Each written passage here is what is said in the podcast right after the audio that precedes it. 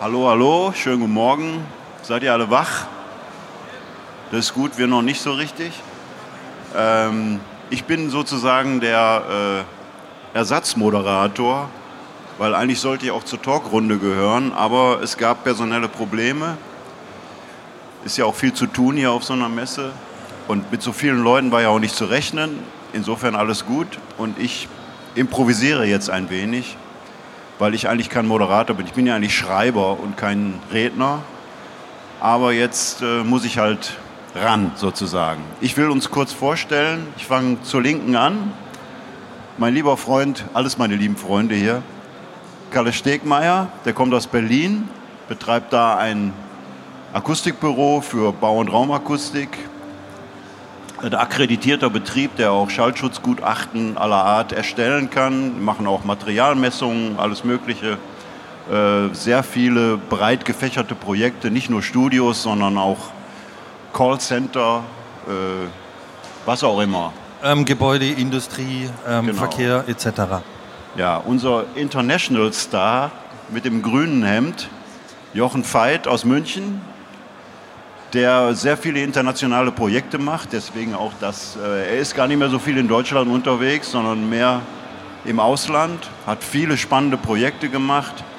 Unter anderem das letzte, womit ich als Redakteur des Studiomagazins mit ihm zu tun hatte, war die, das große Studio der SAE. 301. Das 301. 301. Ist ja nicht Studios das SAE, genau. 301 Studios in Sydney. Äh, er macht sehr viele spannende Projekte. Ich habe schon viel mit ihm zusammen auch im Studiomagazin an Fachveröffentlichungen gemacht. Wir kennen uns gefühlte 100 Jahre. so, und dann haben wir noch den Dennis hier, Dennis Busch. Der ist sozusagen heute unser Nachwuchs, weil er ist der Jüngste in unserer Reihe. Äh, er macht sehr viele Studioprojekte und was er vor allen Dingen macht, er plant nicht nur so wie wir alle, sondern er baut auch selber und es macht ihm auch noch Spaß. Also er packt selber an und ja, realisiert quasi seine Projekte äh, selbst. Wir haben, glaube ich, eher zwei linke Hände dafür.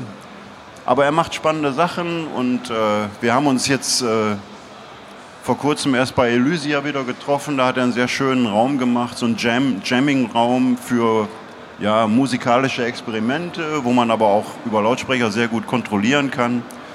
Also er ist ein ganz pfiffiger Typ. Merci. Ich selber, ich bin eigentlich äh, das fleischgewordene Studiomagazin. Also da kennen mich die meisten.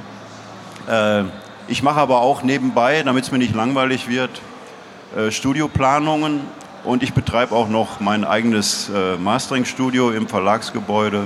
Also ich bin sozusagen drei Typen in einem. Und äh, ich habe mir heute Morgen auf der Herfahrt überlegt, worüber wir reden wollen, weil da steht erste Schritte.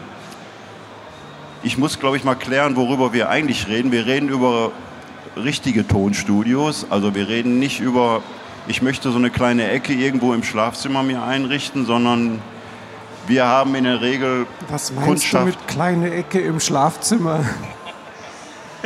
Bist du sicher, hier sind hier richtig? Ja, du bist hier richtig. Nein, wir, wir wollen über Studioprojektierung reden, über das, was notwendig ist. Und ich glaube, dass man aber auch als, als äh, Bedroom-Producer äh, was davon haben kann weil man kann sehr viel verkehrt machen und auch sehr viel richtig. Letzteres ist natürlich immer günstiger. Ähm, ich würde mal beginnen mit einer vielleicht kleinen Aufzählung der Aspekte, die für die Studioplanung überhaupt von Bedeutung sind. Und ich werfe mal selber was in die Runde als Diskussionspunkt, nämlich äh, sich zunächst einmal anzuschauen, wo soll das Studio überhaupt entstehen? Welche Nachbarn gibt es? Wie ist der Straßenverkehr? Gibt es eine Bahnlinie in der Nähe?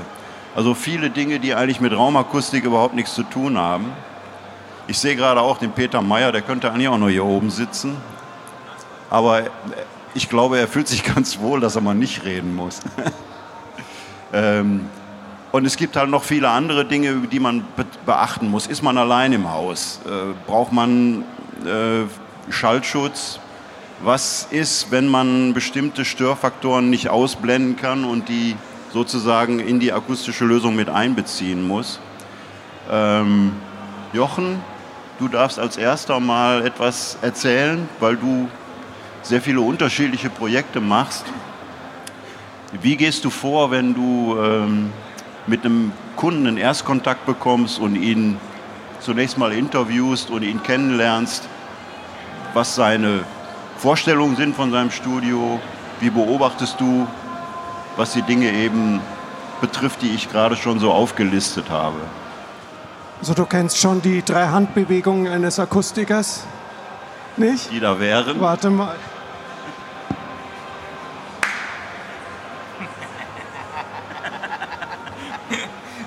Das ist ganz einfach. Ja, okay. Ja, also wenn ich Projekte beginne, dann beginne ich immer mit einer Phase, einer ersten Phase, die nenne ich Interview. Das ist im Endeffekt die ganze Grundlagensammlung. Also ich versuche ähm, erstmal herauszufinden mit den Worten des Auftraggebers, was erwartet er von dem Raum, was möchte er da drin machen, wie hoch ist sein Anspruch, was sind da für Lautsprecher, für technisches Equipment drin. Aber als nächstes dann, wenn das mal so in festgelegt ist, diese Anforderungen an diesen Raum, wäre das nächste, das Umfeld abzutasten, was ist um mich herum, was passiert da, wen störe ich, wer stört mich, also beziehungsweise den Kunden dort, ob da eine Eisenbahn, eine U-Bahn oder was auch immer drunter herfährt, die da das ganze Gebäude zum Schwingen bringt und wir das ganze Gebäude oder das zu entstehende Gebäude äh, beeinträchtigen. Ähm, und zu diesen ganzen Geschichten, die diesen, diese zukünftige äh, Planung da ähm, natürlich äh, als Fundament dienen, gehört natürlich auch ein Budget. Ich kann ja nicht wie wild drauf losplanen und am Schluss steht da irgendwie, keine Ahnung, ich sage jetzt eine Zahl, eine Million oder was auch immer und das äh, sprengt vollkommen den Rahmen. Also ich muss quasi erstmal diese ganzen Daten sammeln, vielleicht von dem Gebäude schon die, die wichtigen Baupläne bekommen, damit ich das Gebäude überhaupt mal bewerten kann. Also zum Beispiel ist oft passiert, ich kann eine Story erzählen von, einem, von einer sehr berühmten Band, die ein riesengroßes Gebäude gekauft hat für ähm, einen zweistelligen Millionenbetrag. Und irgendwann haben sie dann mich gerufen und haben gesagt, ja, wir wollen da jetzt mit so und so viel äh, Projekt, also äh, Firmen rein mit so und so viel Studios, auf jedem Stockwerk ein Studio. Wir haben uns das dann alles angeschaut, ein Riesentisch. Ich war das erste Mal dort und vor mir saßen die ganzen Produzenten und die Manager und die Musiker und Statiker und was auch immer. Und dann sage ich, okay, ähm, was ist denn die Nutzlast von jedem Stockwerk? Und damit ging das Drama dann los. Wir sind dann ins Nachbargebäude, da hat uns dann der Statiker gezeigt, ähm, wir heben den ganzen Boden aus, weil das, das ganze Gebäude absinkt und wir können da eigentlich gar nichts reinbringen. Und dann haben die ein Gebäude sich angeschafft für über 35 Millionen und sie konnten nichts da drin machen. Das, meine Rechnung für das Ganze war die Anfahrt und ein paar hundert Euro. Damit will ich nur zeigen, wie wichtig diese allererste Phase ist, überhaupt diese Daten und das alles mal zu sammeln, um mal eine Grundlage zu haben. Das ist für mich, so beginne ich ein Projekt. Kalle, du bist ja sozusagen der Wissenschaftler unter uns. Ne? Du hast ja immerhin studiert. wenn, du nun, ähm, wenn du nun in eine Situation kommst, wo bestimmte Störfaktoren nicht auszublenden sind, also nicht zu verhindern sind, weil du hast nur einmal ein Gebäude gekauft und ich sag mal, in 100 Metern fährt ein ICE vorbei. Ähm, wie analysierst du solche Dinge? Wie versuchst du dann Gegenmaßnahmen zu entwickeln?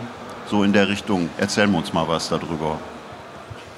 Also das ähm, ist eine sehr spannende Frage, weil wir haben aktuell so ein Projekt ähm, in Berlin, da fährt der ICE nicht in 100 Metern, sondern in 5 Metern auf der Hochbahntrasse, 5 Metern ähm, vorbei an der ähm, gewählten Location und dort soll ein Sprachaufnahmestudio eingebaut werden. Und wir sind Gott sei Dank ähm, recht früh gerufen worden. Das Gebäude ist schon gekauft, wird auch schon saniert. Ähm, die Firma wird dort einziehen mit ihrer gesamten Verwaltung und auch der ganzen Entwicklung. Aber es ist noch nicht sicher, dass dieses Studio genau an diesem Ort, in diesem Gebäude platziert werden muss. Es wäre der Wunsch, aber ähm, es wird jetzt geprüft. Und wir gehen dort so ran, dass wir zuerst mit dem Nutzer die Anforderungen festlegen, weil bei Sprachaufnahme kann man noch ein bisschen was machen elektronisch durch Filterung. Da muss ich nicht bis in die unterste äh, Frequenzoktave gehen, ähm, wenn man es kosten-nutzen-mäßig sich anschaut. Aber wir gehen dort mit Messequipment ran. Wir haben tatsächlich ähm, diese Zugvorbeifahrten dokumentiert messtechnisch mit äh, Schwingungsaufnehmern auf den Geschossdecken äh, geschaut, in welcher Frequenz ähm, liegt die Gebäuderesonanz, wo liegt die Resonanz der Geschossdecke, wie stark ist der Schwingungseintrag und welche schalltechnischen Maßnahmen zur Schwingungsentkopplung und gegebenenfalls auch zur Luftschalldämmung müssen wir konzipieren und welche Kosten resultieren daraus, dass der Kunde dann tatsächlich eine Entscheidungsgrundlage hat. Wie wären denn beispielhaft vielleicht äh, Entkopplungsmaßnahmen, wie würden die aussehen in der Umsetzung, in der baulichen? Was würde man dann in so einem Fall tun? Also meine Befürchtung war, ähm, als ich das im ersten Ortstermin gesehen habe, dass wir das ganz große Besteck auspacken müssen. Also dass wir wirklich dann äh, mit ähm, Federelementen und Stahlskeletten arbeiten müssen, dass das Ganze dann quasi wie ein Automobil auf vier Lagerpunkten steht, äh, mit entsprechenden Dämpfern äh, versehen. Aber die ähm, Schwingungsmessungen haben sich jetzt schon gelohnt, weil sie das Problem etwas entschärft haben. Der Schwingungseintrag ähm, ist etwas geringer, als wir befürchtet haben, weil die Gebäude tatsächlich besser getrennt sind. Also diese Hochbahntrasse berührt tatsächlich dieses Bestandsgebäude eigentlich erst im Erdreich und äh, die Studioräume sollen im zweiten äh, Obergeschoss eingebaut werden und wir werden es wahrscheinlich schaffen, ähm, mit einer rein elastomeren Lagerung die wesentlich einfacher auszuführen ist und kostengünstiger umzusetzen ist, ähm, zu realisieren. Dennis, du ähm, hast mit solchen Problemen sicherlich auch zu tun. In einer kleineren Skalierung meistens. Also wir machen ja kleine bis mittelgroße Objekte, es sind auch schon mal größere Studios bei.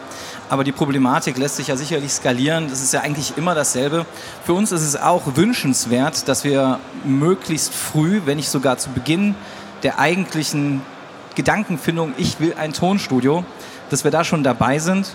Wir haben über die Jahre unser gefürchtetes Abfrageformular entwickelt. Das ist ein sechsseitiges Formular, das schicken wir immer an alle Kunden. Und da sind quasi alle wiederkehrenden Fragen drin, die wir sowieso in einem Gespräch immer wieder stellen.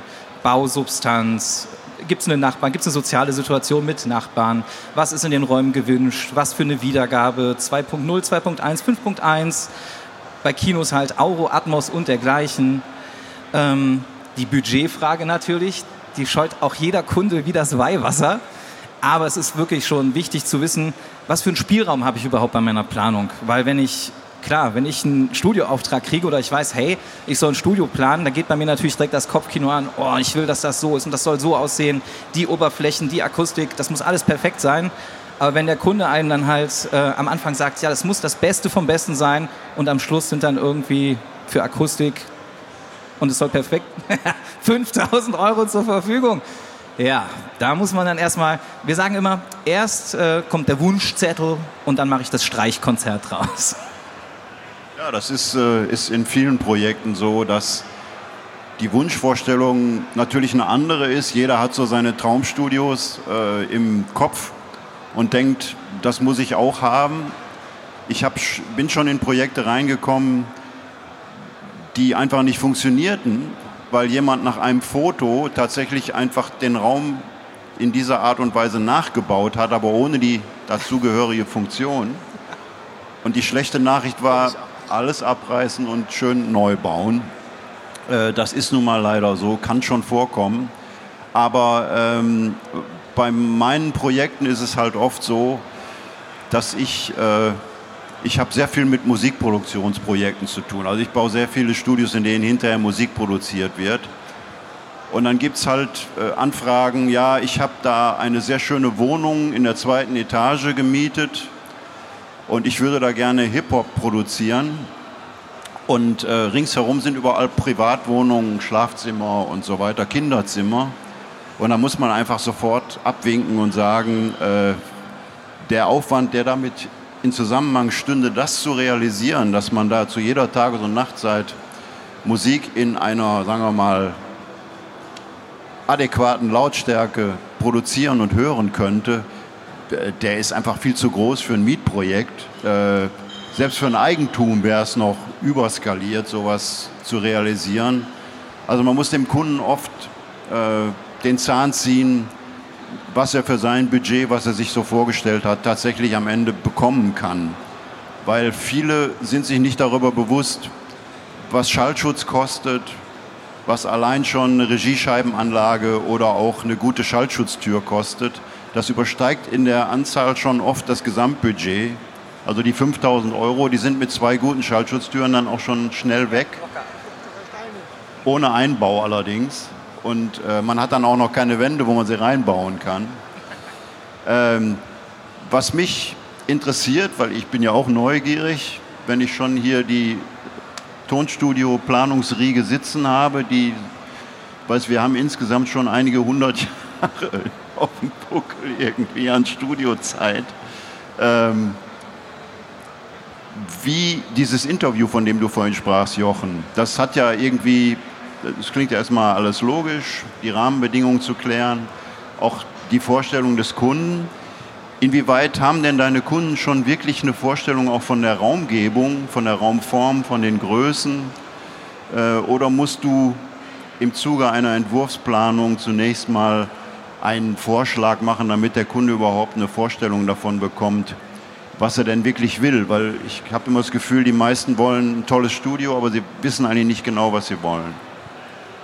Naja, wir sind ja so eine Art Übersetzer, sage ich jetzt einmal, zwischen ähm, einem Wunsch oder einer Vorstellung, einem Raum, wie man den am Schluss, also das Ziel, das man haben möchte, das wiederum zu übersetzen in, in Kosten, in äh, Aufwänden, in äh, Lasten, ja, in dBs, in äh, ja, alles, was dazugehört und auch vor allem in Kubik oder Quadratmeter. Ähm, und es ist eigentlich immer so, dass durch die Bank diese Sachen sehr stark unterschätzt werden, was da eigentlich vor allem auch wie viel Arbeit da überhaupt drin ist. Also wie oft passiert es zum Beispiel, dass äh, wir sagen, ja, dann machen wir halt dann den Raum dicht und schalldicht und so weiter. Moment, wenn er schalldicht ist, dann ist er auch luftdicht. Ja, dann kommt als nächstes, ihr braucht eine Lüftungsanlage, ihr braucht eine Klimaanlage. Das, weil ohne dem geht es nicht, sonst geht euch nach spätestens einer Stunde die Luft aus. Äh, das sind viele so Sachen, da müssen am Anfang, ja, wie soll ich sagen, äh, viele äh, Sachen diskutiert werden, um dieses Bild Stück, zu Stück, äh, Stück für Stück entstehen zu lassen. Wie kann sowas tatsächlich aussehen? Du sprichst einen ganz wichtigen Punkt an, äh, das ist die Größe dieser Räume oder die Raumform oft wird gesagt, da ist doch ein schöner Raum und da bauen wir das dann rein. Und das muss ein super Studio werden oder ein super Abhörraum oder Heimkinoraum, was auch immer. Äh, ich muss dazu sagen, dass wenn man die raumakustische Qualität am Schluss sieht, jetzt wir betrachten jetzt nur die Raumakustik, wenn ich am Anfang den Fehler begehe und diese Raumform nicht korrekt ist, dann kann ich das später nicht mehr reparieren. Also ich kann da nicht einfach sagen, ich baue da einen tollen Helmholtz-Resonator rein oder noch schlimmer, äh, lege einen Bergkristall auf den Lautsprecher und dann klingt es gut. Wenn ich den Fehler begehe, dass die, das Ratio, also die, Platz, die, die, die Raumgeometrie nicht stimmt, das Modenfeld, das so dominant ist im Bereich unter 200 Hertz, wo bei uns die großen Probleme beginnen in, im Studiobau, sogenannte akustisch kleine Räume, wenn da dieses Ratio nicht funktioniert ähm, und ich vielleicht einen Würfel vorsehe oder irgendwelche anderen Geschichten, Und wenn dann die Platzierung von den Lautsprechern und der Hörposition nicht optimiert ist, wenn das nicht funktioniert, wenn diese Fehler von Anfang an gemacht werden, dann kann ich das nicht durch irgendwelche raumakustischen Maßnahmen, Absorber, Helmholtz-Resonatoren oder so reparieren. Und das ist eine ganz, ganz wichtige Sache, das meistens so nicht bekannt ist. Erstaunlicherweise immer noch nicht bekannt ist. Also da, da kann ich dir jetzt nur beipflichten. Wir hatten äh, ein Projekt jetzt vor zwei Jahren, äh, da wurde ein Synchronstudio umgezogen und da hat man die Chance, das für uns, weil mich das ja mal persönlich interessiert, äh, ein bisschen systematisch zu untersuchen und wir haben fünf Aufnahme-Regieraumkombinationen in ähnlichen Größen projektiert, waren aber gebunden an den Grundriss des Gesamtgebäudes. Wir mussten also diese fünf Studiokombinationen in diesen Grundriss einpassen. Dadurch haben sich natürlich so die Größenverhältnisse etwas relativiert. Man muss ja auch noch äh, Zugänge, ähm, Verkehrswege, Cafeteria, Aufenthalt, muss ja alles auch noch mit rein. Aber wir haben uns dann stark an den Ratios orientiert und haben versucht, alle Räume zu optimieren. Das führte teilweise dazu, dass wir auch in den Sprachaufnahmeräumen, es geht nicht nur da, wo stehen die Lautsprecher, sondern wo steht auch der Sprecher, die Quelle, wo steht das Mikrofon, ähm, wo, wie ist die Blickrichtung in, äh, zum Regisseur etc. Ähm, wir haben, das hat dazu geführt, dass wir in den Aufnahmeräumen teilweise auch die Decken niedriger eingebaut haben, als es eigentlich baulich erforderlich gewesen wäre, nur um die Ratios zu optimieren. Und es gab so eine kleine ähm, Abstufung, optimal funktioniert, mittelprächtig funktioniert und es gab einen Raum, da haben wir es einfach nicht hingekriegt, die optimale Ratio zu kriegen. Und ich dachte so, na, mal schauen, was da beim Messen rauskommt. Eigentlich würde man sagen, Schwamm drüber, das passt schon irgendwie. Aber wir haben es am Ende in den Messergebnissen tatsächlich gesehen. Die Räume mit dem ungünstigsten Verhältnis Länge, Breite, Höhe hatten am Ende auch das unruhigste Bassverhältnis. Es ging auf und ab und hin und her. Obwohl in allen Räumen eine vergleichbare Innenausstattung, auch ein vergleichbares Design, weil es sollte alles unique aussehen, firmenkonform, CI-mäßig.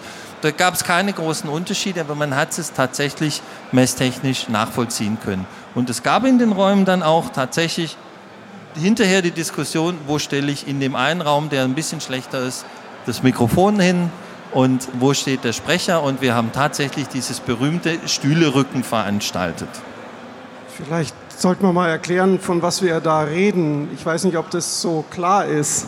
Klar, guck Länge, doch mal. Breite, Höhe. Die sehen doch alle genau. aus, als wenn sie genau wüssten, wovon wir äh, reden, oder? Ich weiß es nicht. Also man Klar. muss sich es ja so vorstellen, dass bis in den Bereich 200 Hertz hinauf ähm, in dem Raum die Raumresonanzen, die Moden dominieren. Und jede Mode bei ihrer Frequenz erzeugt ein Muster im Raum aus Druck und schnelle Zonen. Also kann man sich richtig vorstellen wie ein Muster, zweidimensional oder dreidimensional, dieses Muster mit Druckzonen und schnelle Zonen. Jetzt ist es so, wenn ich, wir haben Druckempfänger, wenn ich bei einer Frequenz in einer schnelle Zone sitze von dieser Mode, dann höre ich da einfach nichts. Die Lautsprecher, die wir benutzen, sind zu 99 Prozent auch alles Drucksender. Das heißt, sie können nur Energie in den Raum einkoppeln, wenn sie in einer Druckzone sind. Wenn ich die in eine schnelle Zone setze, dann kann bei dieser Frequenz ich mich hinstellen, wo ich will im Raum. Ich werde diese Frequenz nicht hören. So, und das passiert bei all diesen Moden. Und jetzt kann man sich schon vorstellen, dass das, diese, diese Raumgeometrien, also die, das Verhältnis Länge, Breite äh, zur Höhe, dass das halt ähm, unterschiedliche Platzierungen dieser Moden mit jeweils ihren Mustern erzeugt. Und wenn ich dann auch noch einen Lautsprecher und die Hörposition an bestimmten Stellen hinsetze, dann wird eben diese Übertragungsfunktion extrem unregelmäßig, weil ich bestimmte Frequenzen eben nicht hören kann oder eben relativ ausgeglichen. Und wenn das falsch läuft, das kann man nicht mit irgendwelchen Absorbern realistisch reparieren. Dennis, hast ja. du die Erfahrung auch gemacht? Ja, definitiv. Ähm, ich bin ganz starker Vertreter von Flush Mounting von den Main-Lautsprechern. Durch das Flush Mounting der Hauptlautsprecher oder meiner wenn, oder meine einzigen Abhörer, kann ich die Lautsprecher-Grenzflächeneffekte zumindest stark minimieren. Ähm, das ändert nichts an der Modensituation. Ähm, heutzutage wird sehr gern auf elektronische Hilfsmittel zurückgegriffen. Es gibt ja allerlei aktive Absorber. In Kinos arbeiten wir oft mit Single-Bus- oder Double-Bus-Arrays. Ähm, das sind dann Systeme, die aufgrund ihrer Anordnung von Subwoofern die äh, vertikale und die Quermode nicht anregen. Das hintere System ähm, kann dann quasi, weil es phasengedreht und zeitlich verzögert ist, die Längsmode auflösen. Aber all das sind eigentlich nur äh, the cherry on the cake, wenn die Raumgeometrie und wenn die ganze Vorausplanung einfach nicht gemacht wurde, dann, ja, dann komme ich auch mit diesem System irgendwann an meine Grenzen. Ich hatte ja vorhin schon mal die Frage gestellt, wie überhaupt die Studiogeometrie dann entsteht. Nicht nur, wie die Geometrie im Raum selber aussehen muss, damit er funktioniert, sondern wie die Studioräume aufgeteilt werden. Es gibt ja, also ich habe zumindest die Erfahrung gemacht, dass, dass es einen vorhandenen Grundriss von einem Gebäude gibt, was eben jetzt ausgebaut werden soll. Und dann wird dann gezeigt, also da würde ich gerne den Aufnahmeraum reinmachen und da gerne die Regie. Und da vorne soll noch ein Maschinenraum hin und hier noch eine Sprecherkabine und vielleicht noch eine kleine zweite Edit oder sowas. Und dann hat man meistens das Gefühl, es wäre sinnvoll, die Räume anders aufzuteilen, ähm, weil sie sich ja auch gegenseitig stören und weil man eben bestimmte Sachen, also man muss ja nicht zwangsläufig die größten Störer nebeneinander sitzen, sondern man setzt sie halt auseinander. Wie geht ihr da vor, Karl? Würde ihr zum Beispiel in einer Planungsphase, wie bringt ihr dem Kunden bei, was die optimale Raumaufteilung wäre und wie weit geht ihr da auch an die Gebäudesubstanz heran? Also an die Gebäudesubstanz gehen wir eigentlich sehr ungerne, weil das geht dann immer sehr schnell an den Geldbeutel. Oftmals ist die Gebäudesubstanz auch nur angemietet. Das bedeutet, man kann damit gar nicht viel verändern. Ähm, wir haben natürlich auch schon Gebäude komplett äh, neu gegründet, wie zum Beispiel ein altes Projekt, sehr lange schon her, Volkwang Hochschule in Essen. Da gab das Gebäude das gar nicht her, äh, bis in die Fundamente. Und da haben wir sogar die Fundamente neu unterfangen. Das ist aber dann eine Baumaßnahme, die ist gigantisch und ich sag mal, das kann sich eigentlich nur eine Hochschule oder ja, was Gefördertes leisten. Wenn ich mein Budget im Blick haben muss, dann sollte die Gebäudesubstanz, wie der Jochen auch schon eingangs sagte, das bringen, was man äh, benötigt und je mehr Platz, desto besser. Weil was die Kunden immer sehr gerne vergessen, sind ihre Sozialräume. Das sieht immer, so eine leere Etage sieht total geil aus, wenn ich die ähm, mit dem Makler anschaue und die anmiete, dann ist die riesig aber wenn dann mal angefangen wird, da alles reinzuplanen, was auf dem Wunschzettel steht, dann wird es ganz klein. Und wenn dann noch der Akustiker kommt und sagt, naja, wir brauchen einen Schallschutz und wir brauchen eine Raumakustik, die Wand, die jetzt gerade hier aus zwei dünnen Linien besteht, die ist hinterher einen halben Meter dick, dann gehen nochmal die Flächen weg. Und dann ist natürlich sehr wichtig, dass man schaut, wie der Fritz sagt, dass die lauten Räume nicht direkt aneinander grenzen und dass ich auch das Nutzungskonzept abstimme. Wenn ich einen Regieraum habe oder einen Masteringraum habe, wo ich die ganze Nacht volle Lautstärke arbeiten möchte, dann sollte der irgendwie so platziert sein, dass er möglichst wenig andere Räume in diesem Gebäude stört. Ähm, sei es die eigenen Räume oder eventuell sogar die Nachbarn. Und ähm, das ist ein ewiger Optimierungsprozess. Man ähm, schiebt die Räumchen auf dem Papier, entweder schneidet man die ganz analog aus und schiebt die hin und her oder man macht es am Computer und bereitet die Varianten vor. Und man muss dann auch wirklich den Mut haben, selbst wenn man da schon ein paar Tage investiert hat, wenn man feststellt, es funktioniert so nicht oder ich habe den Kunden falsch verstanden, der braucht was ganz anderes, dann muss man es auch nochmal ändern. Dann muss das Ding umgeschmissen werden und dann drehen wir die Regie auf die andere Seite und den Aufnahmeraum dorthin. Und vielleicht sagt der Kunde dann, naja, ich wollte ja immer gerne einen 150 Quadratmeter Aufraum, Aufnahmeraum, aber 60 reichen vielleicht auch. Ne? Und daraus ergeben sich dann neue Möglichkeiten. Also das ist ein Prozess, der eigentlich bis zum Ende bis dann angefangen wird, das auf dem Boden anzureißen für die Baufirma, ist der eigentlich immer noch dynamisch. Also es ist witzig, weil du das ansprichst. Ich habe es zum Teil mit sehr großen Projekten zu tun, wo es um viele tausend Quadratmeter geht. Und dann sieht man immer so die ersten Skizzen mit Linien drauf. Und das sind dann die Räume. Und dann sage ich, Moment, so geht das nicht. Und dann kommt die Liste daher und da heißt, was weiß ich, wir brauchen so und so viele Regien und so und so viele Aufnahmeräume, so und so viele Sprecherkabinen, das, das, das, das, das. Das ist dann aufaddiert und am Schluss steht dann irgendwie 1000 Quadratmeter. Da sage ich, was meint ihr mit diesen Quadratmetern? Das, was ihr seht, Stoff zu Stoff, also sichtbare Fläche, ja?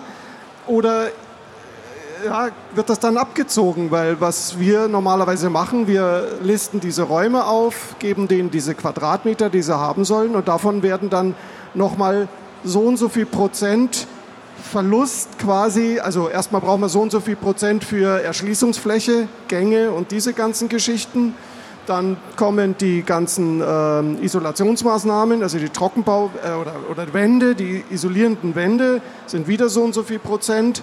Und dann kommen nochmal die ganzen Raumakustikmaßnahmen, die wieder so und so viel Prozent ausmachen. Und dann wird plötzlich aus diesen 1000 Quadratmeter, die Sie da haben, plötzlich locker mal 1400 Quadratmeter oder so, weil der Rest einfach gebraucht wird, aber nicht nicht zur Verfügung steht sozusagen. Wir reden jetzt noch nicht von Klimatechnik, also Technikräumen, Gebäudetechnik, der sowieso immer vergessen wird. Ja. Also da vertun sich auch viele, die sagen, ich miete mir jetzt 100 Quadratmeter an und habe dann 250 Quadratmeter Räume. Ja, so ist das. Ähm, ich gucke mal so auf die Uhr und denke, mein Gott, halbe Stunde schon rum. Wir haben überhaupt noch nichts erzählt, eigentlich nur so grundlegende Sachen. Vielleicht, naja, erste Schritte, ne? Ja, erste Schritte, genau. Äh, vielleicht mal so als, als Futter für die Anwesenden hier eine Erklärung, wie man Schallschutz überhaupt erreicht, wie Schallschutz überhaupt funktioniert. Ähm, es ist, ich weiß, es ist ein Thema, da kann man zwei Jahre drüber reden, aber vielleicht auch reichen ja auch fünf Minuten. Wer will es mal versuchen? Also zum Schallschutz gibt es eigentlich nur eines zu sagen, Masse, Masse, Masse. Wenn ich, äh Und Resonanzfrequenzen. ja, genau. Und äh, die muss natürlich auch bei schwingenden Systemen, wenn ich Raum in Raum plane, muss die so niedrig einfach sein, dass sie für mich musikalisch oder halt von außen eingebrachte Schwingungen nicht mehr relevant ist. Und da reden wir ganz schnell über sehr, sehr viel Geld. Eigentlich auch viel, das zigfache von dem, was eine gute Raumakustik nachher kostet. Also das habe ich in der Erfahrung so festgestellt. Was ist die billigste Schalldämmung? Aus Land ziehen. Genau, weit voneinander weg. Mai, naja, also so eine Raum-in-Raum-Konstruktion, über die ja immer so selbstverständlich geredet wird. Wir machen ja alles Raum in Raum. Auf Pucks. Ähm, Eishockey-Pucks. Ich habe immer gesagt, schön wäre, wenn man mit äh, Magnetfeldern einen Raum zum Schweben bringen könnte, dass er wirklich keinen Kontakt mehr zu seinem Gebäude hat. Aber das geht leider nicht. Irgendwo drauf muss das Zeug stehen und dann muss es halt Elemente geben, die halt eine möglichst, also dem Schwebezustand möglichst nahe Funktion erbringen. Ähm, magst du mal ein bisschen das erklären, Jochen, wie das funktioniert? Der Kalle hat vorhin ein Thema angesprochen, zum Beispiel, äh, wenn da irgendwie äh, starke Vibrationseinträge ins Gebäude sind. Es, wir unterscheiden ja als erstes mal Körperschall und Luftschall. Dieser Körperschall, also die Vibrationen in den Bauteilen selbst, werden ja irgendwann zu Sekundärluftschall, sagen wir dann dazu. Ähm, bei dieser Isolierung, wenn wir uns mal klar darüber sind, das Erste, was ich mache, eigentlich, ich ich gehe mal davon aus, da gibt es ein Gebäude, und äh, dieses Gebäude, das bezeichne ich immer gern als die Primärkonstruktion, also das, was sozusagen schon da vorhanden ist. Nehmen wir mal an, wir haben zwei Räume, da gibt es äh, Außenwände und eine Trennwand und das ist eine Trenndecke. Das ist also diese Isolation, die da schon vorhanden ist. Und die kann ich messen oder bestimmen. Ja, das sind meistens irgendwelche, ich sage jetzt mal Ziegel- oder Betonwände. Zumindest hier. Ich arbeite ja auch viel in den Staaten, da ist das, sieht das ganz anders aus. Ähm, und die haben eine, eine gewisse Schalldämmung. Sagen wir mal 50 dB. Bauschalldämmmaß. Ja. Ist ja schon mal was. Ja. Ich weiß aber, dass ich deutlich höhere Schalldämmung brauche und dann geht es eigentlich, wenn ich dort vernünftig, vernünftige Erhöhung der Schalldämmung brauche, geht es eigentlich immer in diese Raum-in-Raum-Bauweise hinein. Das heißt, ich baue in die einzelnen Räume wiederum neue Schalen hinein, die ja quasi da frei in Anführungszeichen in diesen Räumen drinstehen. Und da wird es jetzt dann natürlich ein bisschen kritisch. Wie viel kann ich denn da erreichen? Ich kann, da geht es immer so ein bisschen um das Kosten-Nutzen-Verhältnis. Man kann eigentlich davon ausgehen, dass so eine Raum-in-Raum-Konstruktion in Gipskartonbauweise einigermaßen klassisch im günstigen Kosten-Nutzen-Verhältnis, da kann ich so die vorhandene Schalldämmung um 15 dB verbessern, wenn man mal von einem Einzahlmaß äh, spricht. Das kann ich jetzt nicht, was damit reinspielt, ist das, was du sagtest, Masse. Ich kann jetzt die Massen erhöhen und ich kann den Abstand zu den Wänden erhöhen. Im Endeffekt kommt es immer darauf an, zwischen dieser Primärschale und der Sekundärschale, Masse, Luftpolster, Feder, Masse, die innere Schale von dieser Vorsatzschale oder von dieser Raum-in-Raum-Schale, eine Sekundärschale, kommt es immer darauf an, wo ist diese Abstimmfrequenz. Ja, ist die jetzt bei 25 Hertz oder bei 30 Hertz oder brauche ich das vielleicht viel tiefer bei 15 Hertz oder so, weil das bestimmt dann eigentlich tatsächlich diese Schalldämmung. 15 Hertz äh, würde bedeuten, dass ich schon mal ein, dieses Massefeder-Massesystem, entweder eine sehr weiche Feder oder eine sehr große Massen brauche. Das gleiche gilt natürlich auch für den Boden ähm, und natürlich auch für die Decke. Ja. Also das Luftpolster zwischen diesen beiden Schalen bestimmt immer und die Masse dieser Schalen. Und da wird es dann sehr schnell auch eben sehr teuer bei der Masseerhöhung oder es geht sehr viel Platz verloren, weil man die Abstände eben entsprechend groß macht. Was hast du für Erfahrungen, Kalle, gemacht? Mit welchem Aufwand, den man noch bezahlen kann, lässt sich ein halbwegs gescheiter Schalldämmwert erreichen? Ich sage mal zum Beispiel zwischen einer Regie und einer Aufnahme. Weil wenn das Schlagzeug spielt, dann macht das schon mal gerne 110, 120 dB auf einen Meter, aber trotzdem gibt noch ein paar Verlustleistungen. Auch durch die Raumakustik geht einiges noch verloren, aber am Ende sind immer noch 100 dB da. Dann würde jetzt der äh, logisch denkende Mensch sagen, okay, dann brauche ich jetzt 100 dB Schalldämmung, damit ich auf der anderen Seite nichts höre. Jetzt du. Also bei dem Schlagzeug stimme ich dir zu. Wir haben es tatsächlich einmal spaßeshalber gemessen. Ähm, das liegt so im Mittelpegel bei 105 dB in einem Tonstudioraum, der auch ein bisschen Raumakustik schon hat, also auch ein bisschen Schall aus dem Raum rausnimmt. Dann so 105 dB als Mittelungspegel. In Spitzen geht es nochmal gerne 10 drüber, aber 105 dB ist so das Schlagzeug, wenn es spielt. LEQ, Mittelungspegel. Ja. Beurteilung ist ein anderer Pegel. Und ähm, ich habe die besten Ergebnisse von der Schalldämmung und Kosten-Nutzen bisher erreicht. Da lasse ich mich auch gerne mit den Kollegen auf die Diskussion ein eine massive Wand, wenn ich das bautechnisch bringen kann, weil das Gebäude das hergibt und äh, das Budget auch, dann stelle ich eine massive Ziegelwand äh, rein, schwere Steine, äh, 2000 Kilo pro äh, Kubikmeter und vor diese Ziegelwand auf beiden Seiten die Raum-in-Raum-Konstruktion, allerdings in leichtem äh, Gipskarton, weil zusätzliche Masse fast kein ähm, Gebäude mehr verträgt und auch der Geldbeutel des Kunden nicht. Wir haben so einen Aufbau gemessen, Luftschalldämmung deutlich über 90 dB. In einem Stahlbeton-Massivgebäude mit 20, 25 Zentimeter Rohbau-Geschossdecken. Da haben wir eine 24er KSV-Wand, Steinrohdichte 2.0 reingestellt, Gipskarton dreilagig links, Gipskarton dreilagig rechts, schwingend entkoppelt. Da hatten wir wirklich schon Probleme, die Schalldämmung noch messtechnisch zu ermitteln. Ja, bleiben immerhin noch 10 dB über bei den 100, ne? Aber die hört keiner mehr. Nein, es wäre vielleicht mal gut zu sagen, was denn so überhaupt so ein Ruhegeräusch von einem Raum ist, wo es wirklich still ist, wo man seinen eigenen Blutkreislauf schon hört. Ne? Also still äh, alles äh, deutlich unter 20 dB. Das normale Wohnzimmer äh, in einer städtischen Umgebung hat mindestens 25 dBA ähm, als Grundgeräuschpegel, das wir immer wieder bei Messungen feststellen. Alles, was da drunter geht, ist schon wirklich ähm, himmlische Ruhe und alles, was unter 20 dBA im äh, Aufenthaltsraum liegt, ist eigentlich schon draußen im Grünen. Jochen, ähm, wenn der Schallschutz nun tatsächlich gelöst werden konnte, dann gibt es ja immer noch das Problem, dass man ja in diese Räume auch rein muss. Also es müssen doch wieder Löcher rein, nämlich Türen und man muss auch durchgucken können und braucht auch eine Regiescheibe. Ähm, kannst du das so ein bisschen spezifizieren von der, sagen wir mal, Kostenseite und auch von der Art und Weise, wie man äh, solche Schallschutzelemente dann einbaut und wie man das löst?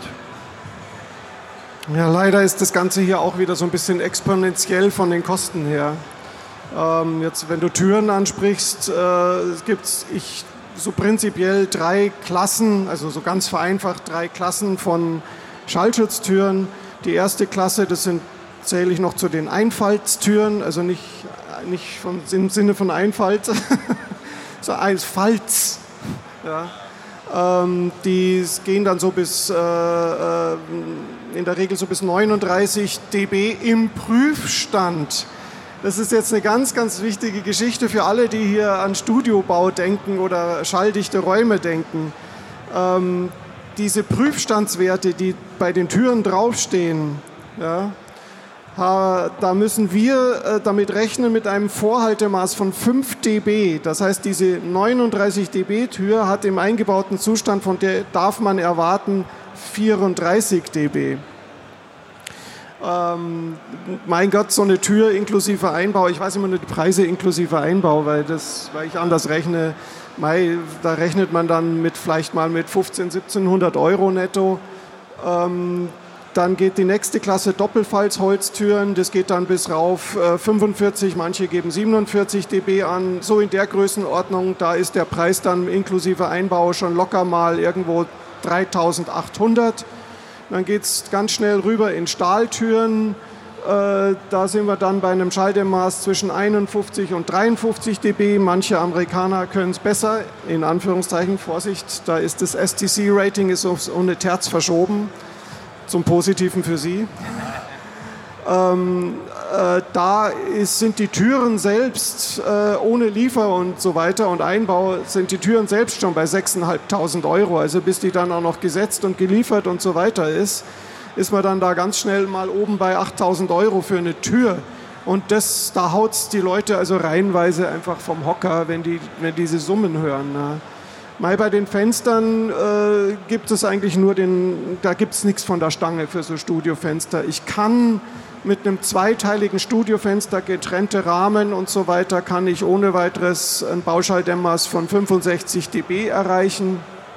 Man könnte das jetzt auch dreischalig, wenn es wie gerade vom Kalle beschrieben drei Schalen sind, man könnte es auch dreischalig machen, dann kommt man sogar noch ein bisschen höher. Man verwendet dort äh, ähm, PVB-Verbundscheiben. Äh, ist also wie, wie Schalen sozusagen. Aber da gibt es immer das große Problem, durch dieses viele Glas verliert man sehr viel Licht. Es wird dann sehr schnell grünstichig. Äh, das heißt, die Empfehlung unbedingt in, mit Weißglasscheiben zu arbeiten. 20 Prozent kosten mehr fürs Glas. Und der nächste Schritt, den nur ganz wenige machen, wenn man die Spiegelungen, die dann auch ein großes Problem sind bei diesen vielen Scheiben, es gibt auch entspiegelte Scheiben, da vervierfacht sich dann der Preis für die Scheiben mal eben. Wir müssen uns ja leider kurz fassen, weil wir sind ja schon fast am Ende und wir haben, ja, ja, es ist, das geht unheimlich schnell.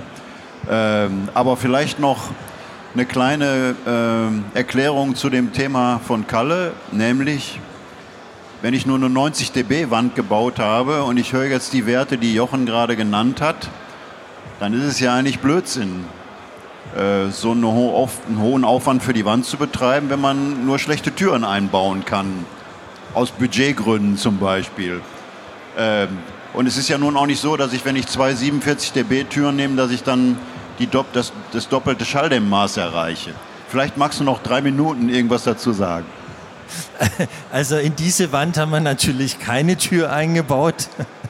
Das, das, äh, dann sind wir zurückgesprungen, jetzt mal geistig zu unserer Grundrissplanung. Ähm, die Erschließung dieser Räume sollte dann möglichst so erfolgen, dass ich in die Bauteile, die mir gute Schalldämmung bringen sollten, nicht unbedingt noch eine Tür einbauen muss. Also die Erschließung sollte andersrum gehen. Das war in diesem Fall auch so. Und die Scheibenanlage war, wie der Jochen sagte, dreischalig und die hat das mitgemacht. Die hat es einfach mitgebracht. Und ähm, man rechnet ja das Schalldämmmaß auch flächenbezogen. Wenn die ganze Wand nur aus äh, Fenster besteht, dann ist das Schalldämmmaß des Fensters bestimmen. Wenn aber diese äh, ganze Wand nur ein kleines Fenster hat oder einen relativ kleinen Regiedurchblick, dann ähm, rechnet sich das im Verhältnis zueinander. Das heißt, diese Fensteranlage muss die 90 dB nicht auch mitbringen. Ich kann es jetzt im Kopf nicht rechnen, da ist ein Logarithmus mit drin. Das mache ich immer gerne mit Excel oder sonst was. Ähm, das kann natürlich auch das Fenster ein paar dB weniger an Schalldämmung leisten als die Wand und trotzdem ein gutes Ergebnis in der Summe erbringen. Ja, oder Türschaltschleuse war noch die Frage. 250 dB Türen sind in der Summe nicht 100 dB, das wäre schön. Ähm, wenn die Schallschleuse einen möglichst großen Abstand hat zwischen beiden Türen und innen noch ein bisschen schallabsorbierend ausgekleidet wird, zum Beispiel äh, Teppichboden, äh, absorbierende Abhangdecke da drin oder was auch immer, dann kann man so sagen, zwischen 15 und 20 dB optimistisch addiert sich das dann zusammen gern gemachte Fehler sind halt auch im Selbstbaubereich. Das habe ich auch schon sehr oft gesehen, wenn wir erst spät dazu gerufen worden sind. Die Leute haben sich wirklich schöne Raum-in-Raum-Konstruktionen gebaut und haben es dann geschafft, durch die Fenster die beiden entkoppelten Räume wieder miteinander zu verbinden. Und somit wurde dann diese ganze schön geplante und kostspielige Raum-in-Raum-Planung ad absurdum geführt. Also da sollte man auch immer drauf achten. Also das, was ich befürchtet hatte, ist jetzt eingetreten. Wir sind tatsächlich am Ende unserer Zeit. Aber mir wurde gerade noch gesagt, dass es noch üppige fünf Minuten für Publikumsfragen gäbe. Also wer gerne noch die entscheidende Frage stellen möchte, der darf das jetzt gerne tun. Ich hatte so auf dich gehofft, Peter. Äh, hallo, One-Two-Test. Äh, wie ist denn dann quasi so das durchschnittliche erforderliche Budget, was ihr so erlebt quasi in eurem Arbeitsalltag? Was ist quasi so die die Summe, mit der ihr dann quasi schlussendlich arbeiten könnt. Für was? Äh, für darüber, wo, also Grundeinrichtung, Studio quasi, bevor jetzt Instrumente reinkommen, quasi einfach die Schallschutzmaßnahmen, vielleicht auch noch die Akustikmaßnahmen und so. Du meinst jetzt einen Regieraum und einen Aufnahmeraum? Ja, sagen wir so, genau. Das kann man ja so kaum beantworten, weil man muss ja erst die Parameter kennen wo soll das Ganze überhaupt hingehen? Also jetzt einfach irgendeine Zahl in den Raum ich zu werfen, wäre grob fahrlässig, denke ich. Also es ist also es ist sehr unterschiedlich, je nachdem, was ihr für Projekte habt. Du müsstest eigentlich, und das ist dieses Interviewthema, ja, das wir jetzt führen müssten, damit ich deine Erwartungshaltung kenne. Also äh, wir haben witzigerweise gestern ein Gespräch gehabt, noch am Abend, da ging es um Kosten für Raumakustik. Und äh, äh, ich habe dann einen Satz gesagt, der meines Erachtens immer wieder mal ganz gut ist. Ich kann einen Raum akustisch behandeln zu einer optimalen Nachhaltzeit, aber wie weit hinab möchte ich ihn kontrollieren? Und also möchte ich ihn bis 1000 Hertz, bis 500 Hertz oder noch tiefer?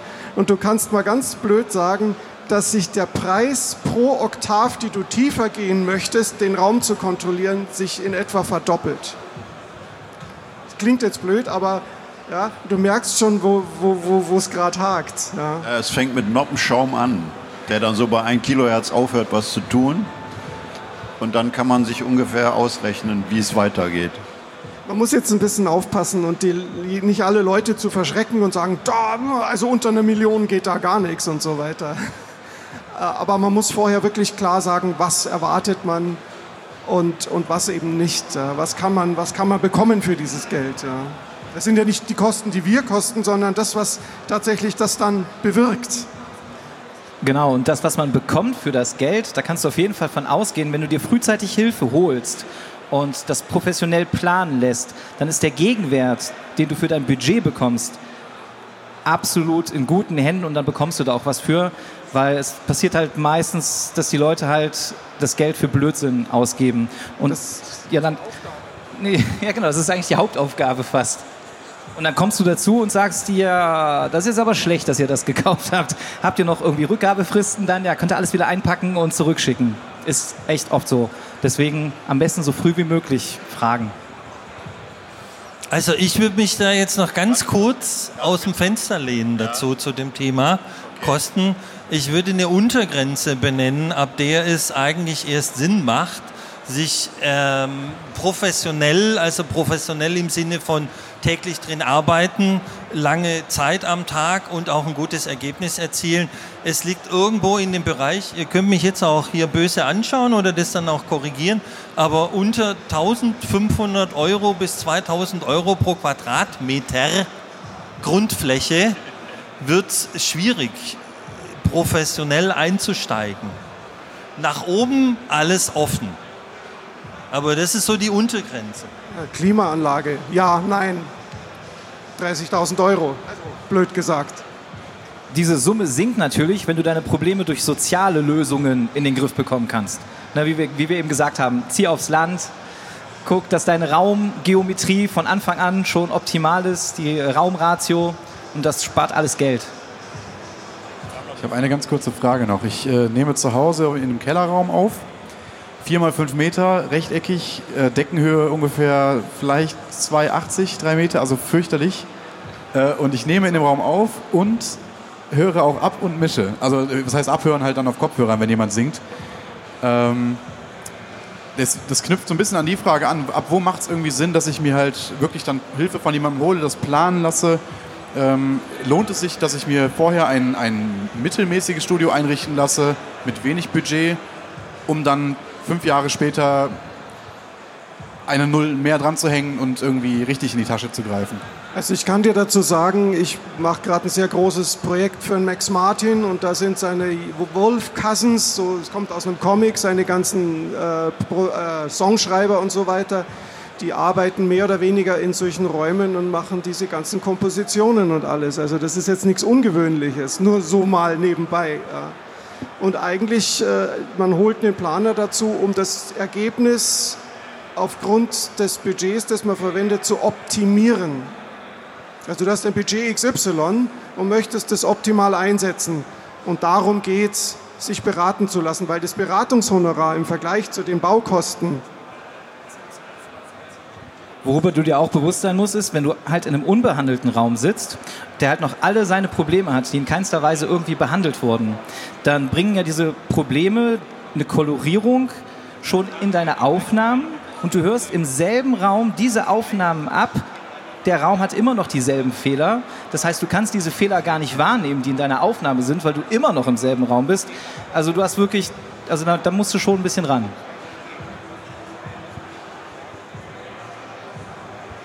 Okay, wir haben noch Zeit für eine letzte Frage von hier. Ja, schönen guten Tag. Danke, dass ihr hier seid und uns so toll beratet. Kurze Frage. Was können wir als Laie, ich plane ein Studio zu bauen, und was können wir als Laie als Vorbereitung machen dafür, dass ihr die richtigen äh, Parameter schon mal äh, sozusagen in der Vorplanung habt? Was, was können wir da tun? Was sind die wichtigen Fragen für mich? Also soll ich euch aufschreiben, was ich in dem Studio produzieren will? Oder ähm, hilft es zum Beispiel, ich habe das zum Beispiel in SketchUp als 3D-Modell animiert, sind das so Sachen, mit denen ihr auch gerne arbeitet, die vielleicht auch ein bisschen die Kosten senken? Was kann man da tun als Anfänger, der sich irgendwie, der, der sich gut vorbereiten will, damit ihr sofort die richtigen Fragen beantworten könnt? Genau, wir haben genauso einen Fragenkatalog und da gilt es, diese Grundlagen zu sammeln. Und ich habe äh, im Heimkinobereich immer wieder Fälle, wo die Leute tatsächlich im SketchUp das alles zum, ich nenne jetzt nur einen Namen, es könnte auch ein anderes Programm sein. Wir arbeiten nicht mit SketchUp, aber man kann es importieren. Es äh, geht darum, die Informationen zu sammeln. Das ist ein wichtiger Punkt. Was passiert dort? Wo ist es? Wie ist die Umgebung? Wie sind die Gebäudebeschaffenheiten? Ja, Bausubstanz ist definitiv zu klären. Ich habe das auch schon echt oft gehabt dass vom Kunden die Info kam, ja, das ist alles, äh, sind alles massive Wände. Was er nicht wusste, bevor er das Objekt gekauft hat, gab es hinter einer Wand einen riesengroßen Kaminschacht. Der wurde dann nur mit Rigips äh, verschlossen, hatte dann halt auch nicht ordentlich abgeklopft. Und die ganze vorhergesagte Raummodensituation, die stimmte natürlich überhaupt nicht, weil, hinter, weil diese, diese Wand ein bisschen geschwungen hat. Und ähm, finde ich auch eh gefährlich. Also du solltest auch vielleicht mit raumakustischen Messungen anfangen, wenn du halt schon wirklich gute Messdaten, also das dauert ein bisschen, wenn du dich damit beschäftigst, zur Verfügung stellen kannst, die verlässlich sind, dann kann man auch schon im Vorfeld ein bisschen was sagen. Ja, wichtiger Aspekt ist auch noch, wo befindet sich das Gebäude? Welche Störquellen sind da? Will ich zum Beispiel nur eine Regie bauen und will mischen? Äh, dann habe ich natürlich andere Schallschutzanforderungen, als wenn ich auch aufnehmen möchte, Akustikgitarren oder was auch immer. Ähm, das heißt also, auch da kann man sich vorher schon mal schlau machen, wie laut ist es draußen gefühlt, wenn ich die vorhandenen Fenster schließe, wie ist das Lautstärkegefühl im Raum, gibt es irgendwelche empfindlichen Nachbarn, die man vielleicht schon als Querulanten mal irgendwann erlebt hat, dann kann man sicher sein, dass aus der Richtung wieder was kommt. Und das macht die Sache halt teuer. Also es, ich habe einige Projekte, die ich auch ohne Schallschutzmaßnahmen umgesetzt habe, weil eben die entsprechende, das Surrounding irgendwie dafür geeignet war. Das ist, glaube ich, ein ganz wichtiger Aspekt. Brauche ich Schallschutz, ja oder nein? Heißt, es kostet wenigstens das Doppelte, wenn ich den Schallschutz brauche, vielleicht sogar noch mehr. Kennst du den Gitarrenkoffer-Effekt? Es geht einer mit dem Gitarrenkoffer vorbei, ist schutzlaut. Also, das ist oft von den Nachbarn, das ist tatsächlich so. Ja, die bilden sich dann ein, was zu hören, obwohl vielleicht gar nichts da ist. Also dann sind wir jetzt hier leider schon am Ende. Wir könnten, glaube ich, noch drei Stunden weitermachen, auch fünf. Wir sind ja noch da, wir sitzen da. Ja, wir sitzen hier noch ein bisschen rum. Ansonsten vielen Dank fürs Zuhören und für die zahlreiche Anwesenheit und noch viel Spaß auf der Messe. Dankeschön. Dankeschön. Dankeschön.